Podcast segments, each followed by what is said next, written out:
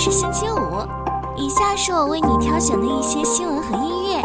明天就放假了，今天也要加油哦！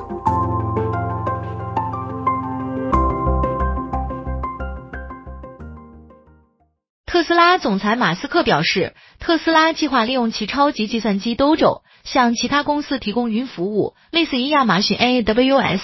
特斯拉正在德州奥斯汀的总部建造一座新的碉堡式建筑，作为 Dojo 超级计算机的一部分。Dojo 超级计算机基于特斯拉的定制芯片 D1，有望减少对英伟达的依赖，并提供更好的 AI 计算能力。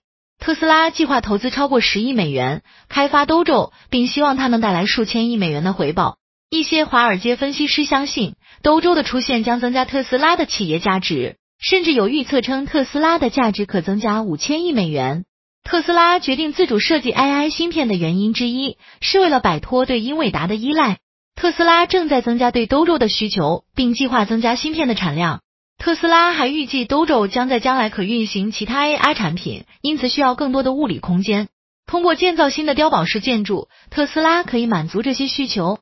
特斯拉还表示，已经和一家大型 OEM 进行了早期讨论，以授权其全自动驾驶系统。摩根士丹利的分析师表示，特斯拉可以利用 Dojo 运行其开发的人形机器人 Optimus 的软件，并认为其他马斯克的公司 Rex 和 SpaceX 也可能购买 Dojo 的服务。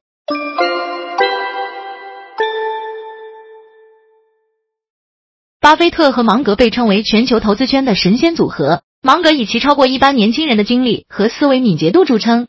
他的投资组合简单明了，仅包含四只股票，即阿里巴巴、美国银行、美国合众银行和富国银行。这份持仓文件显示了芒格的投资风格受到费雪的影响，他专注于少数精选的公司，并深入研究。尽管芒格的投资规模不及伯克希尔，但每日期刊公司是他的专属藏宝箱。作为一家报纸和软件业务公司，他发布各类报纸并提供广告和法律相关服务。芒格将核心资金压在了富国银行和美国银行上，显示他对这些银行资产的看好。与此同时，他对时下热门的人工智能股票和加密货币持批判态度。